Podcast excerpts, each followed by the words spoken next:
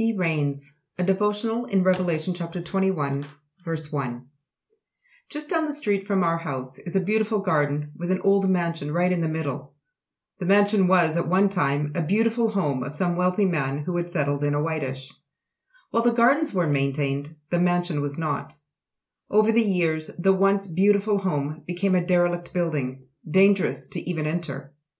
But recently changes have been made. The long neglected house is being renovated and restored to its former glory. Right now, it's a mess. There is no roof, no windows, not much of anything except for a brick frame. I've seen pictures though of how the mansion will look in about two years when it's finally restored, and it will look incredible. They are planning to keep it as close as possible to the original, but with all new materials and better building techniques. In other words, the new house will look like the old one, only better, and the old will actually be part of the new. I can't wait to see it.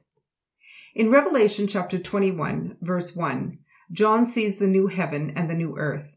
How amazing will that look? The old, he says, has passed away. But I think what he is seeing is just like the house I'm seeing being rebuilt. The old won't disappear or be destroyed. It will be totally renovated and renewed. The new will be rebuilt and better built on the old, and it will be amazing. Earth, in its Genesis 1 and 2 descriptions, sound beautiful and peaceful, walking in gardens, taking care of all the animals, enjoying one another completely and innocently, talking with God in the cool of the day. It sounds amazing. But the new earth is renewed, made better, and will never be corrupted. I wonder if the colors will be brighter, the animals gentler, and the conversations with God longer. One thing I am sure of, there will be no sea. From a Portuguese standpoint, that sounds sad. We are people of the sea. But for the people who were reading John's revelation, the sea meant chaos.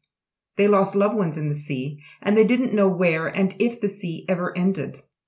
So the fact that there is no sea in front of the throne of God means that there is also no chaos, no mystery, and nothing to fear. We are moving from darkness to light, from despair to the focus of our hope. We have entered heaven and into our rest.